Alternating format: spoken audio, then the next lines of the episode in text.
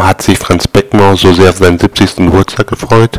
Weil er nach zehn Jahren endlich kein Sechziger mehr ist.